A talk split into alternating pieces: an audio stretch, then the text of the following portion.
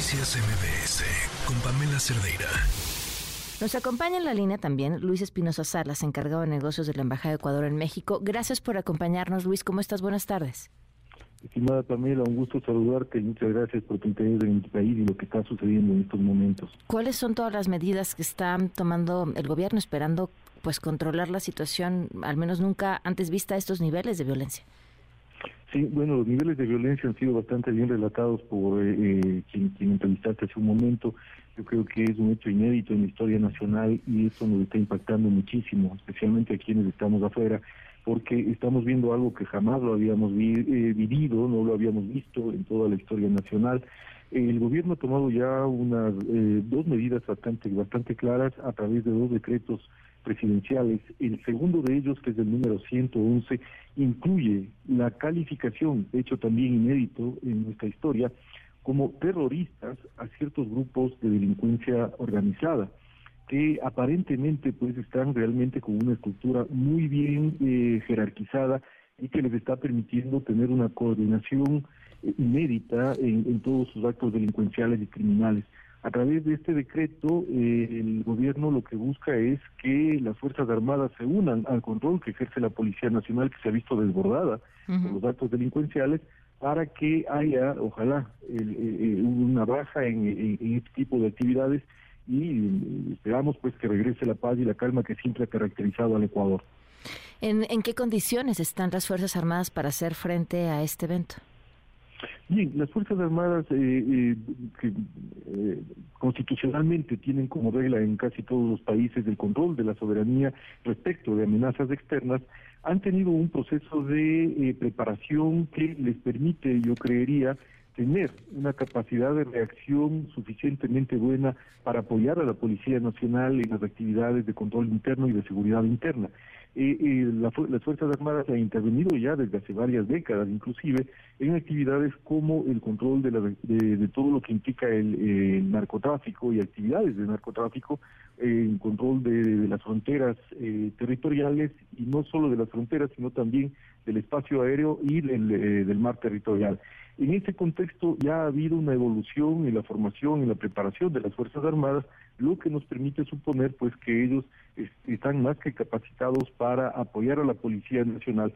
Evidentemente la Policía Nacional es la que tiene la responsabilidad también constitucional de, eh, del control de las actividades delincuenciales pero esta calificación de terroristas genera una diferencia en cuanto a la criminalidad común que es la que habíamos vivido hasta este momento. Y es ahí donde, eh, de alguna manera, pues el gobierno nacional está justificando que el control se extienda ahora no solo a la policía, sino también a las Fuerzas Armadas. Em, ahora, eh, ¿cuál es todo el, contexto anterior? Y no, no me refiero al, al, de hace unos días, a la detención de este sujeto, sino esta historia con el narcotráfico y la delincuencia que nos lleva a lo que hoy estamos viendo y ese eh, inmenso eh, espectáculo de poder y de violencia que están haciendo los delincuentes? Sí, mira, esa es una buena pregunta, estimada Pamela, porque históricamente Ecuador se había considerado como un país de paz, nos considerábamos como un país de paz, no exento obviamente de ciertos problemas, y eh, de hecho en la cultura popular nuestra nos llamábamos la isla de paz porque había conflictos en el norte de nuestro vecino Colombia con eh, una, una, una, situación que es conocida mundialmente, y en el sur, en el Perú también, pues estaba el grupo terrorista Sendero Luminoso y había grupos de narcotraficantes. En Ecuador no se producía droga, Ecuador ni siquiera era paso de, droga, hasta que hace unos, unas cuantas décadas, tres décadas diría yo, empezó a hacer un paso, era un país de tránsito de droga. Lamentablemente, la falta de prevenciones adecuadas en los momentos adecuados, y esto yo ya lo digo, pues estoy hablando de 30 años atrás, 20 años atrás, hizo que estos grupos delincuenciales, eh, especialmente derivados de, los grupos narcotraficantes desde Colombia, eh, empiecen a tomarse y a tomar a, Ecuador no solo como un país de tránsito, de tránsito sino también de, eh, de abastecimiento, de provisiones, de eh, para guardar sus productos y para tener rutas que han sido bastante efectivas. Eh, se conoce que una ruta marítima que fue desarrollada por estos grupos delincuenciales es una ruta que toma a las Islas Galápagos como puerto de aprovisionamiento para barcos, para lanchas que luego se dirigen hacia Centroamérica desde, desde las costas ecuatorianas hasta eh, o hasta México y que salen con este producto, con estos narcóticos, pues salen hacia estos eh, hacia estos países, sea Centroamérica, sea México, porque ha sido una de las rutas. Igualmente en el tema aéreo. En el tema aéreo hay vías que han utilizado a Ecuador como el puerto de abastecimiento al que llegan estos, estos aviones y luego salen en ciertas temporadas en las que no hay lluvia. Todo esto y era desde relativo conocimiento, si quieres, público, pero no se habían tomado las medidas adecuadas porque eh, a la manera, y voy a permitirme hacer acá una, una, un paralelismo, ¿no? A la manera del cáncer que no te avisa cuándo sus síntomas están afectándote, esto se seguía desarrollando. Hubo en algún punto una medida que luego fue bastante atacada, que fue la instalación de una base, una base militar de los Estados Unidos en Manta, una ciudad costera en, en la costa hacia el Pacífico, en Ecuador, y esta base aérea estadounidense de alguna manera sí hacía eh, un control que era eh, disuasivo y, a veces era más que disuasivo que eh, impedía pues que el narcotráfico se apodere.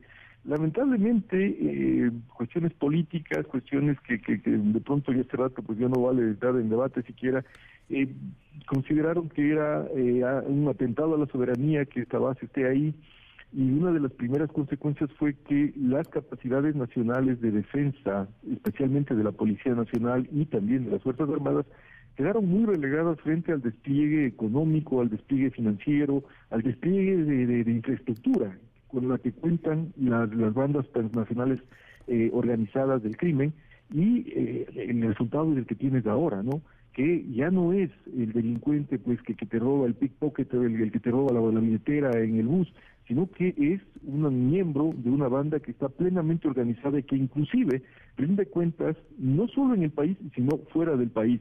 Hay evidencias concretas de que ciertos cárteles mexicanos, ciertos grupos colombianos, son los que eh, tienen eh, como sucursales en, en Ecuador o que tienen a sus a sus filiales en Ecuador actuando de esta manera y que ya no es un problema que únicamente le compete a Ecuador ni en el que Ecuador debería estar eh, solo en la lucha.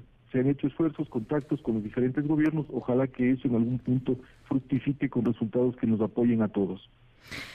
Híjole, pues estaremos al pendiente y te agradezco muchísimo que nos hayas tomado la llamada para comentarnos cómo está la situación. Eh, Luis, ojalá se tranquilice pronto. Gracias, Pamela. Hacemos los mismos votos y siempre gracias a México porque son solidarios con nosotros. Es un país con el que contamos. Sabemos que es así. Un gran abrazo a, todos, a, todas las personas que te escuchan. Gracias. Buenas tardes. Luis Espinosa Salas, encargado de negocios de la Embajada de Ecuador en México. Noticias MBS con Pamela Cerdeira.